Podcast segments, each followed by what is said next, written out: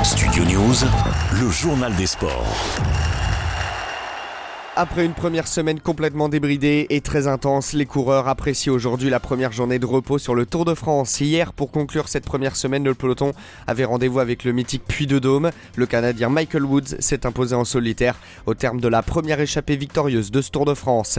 Du côté des favoris au classement général, Tadej Pogacar a une nouvelle fois pris l'ascendant sur son rival Jonas Vingegaard. Le Slovène prend 7 secondes et revient ainsi à 17 secondes du maillot jaune danois, tandis que la lutte pour la troisième place est toujours intense entre Jay Hindley, installé sur le podium et les prétendants Simon Yates et Carlos Rodriguez. En revanche, les Français David Godu et Romain Bardet ont déjà perdu beaucoup de temps en première semaine.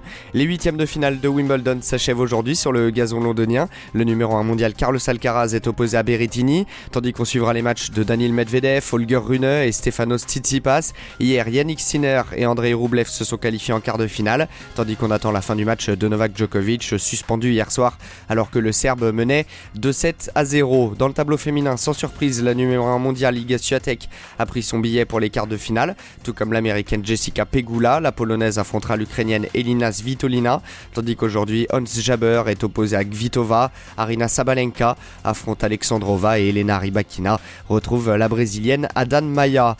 En Formule 1, les courses suivent et se ressemblent pour Max Verstappen, huitième des victoires de la saison hier au Grand Prix de Silverstone en Angleterre, son cinquième succès consécutif. Il conforte ainsi son avance au championnat du monde. Le néerlandais devance Land de Norris de chez McLaren et Lewis Hamilton.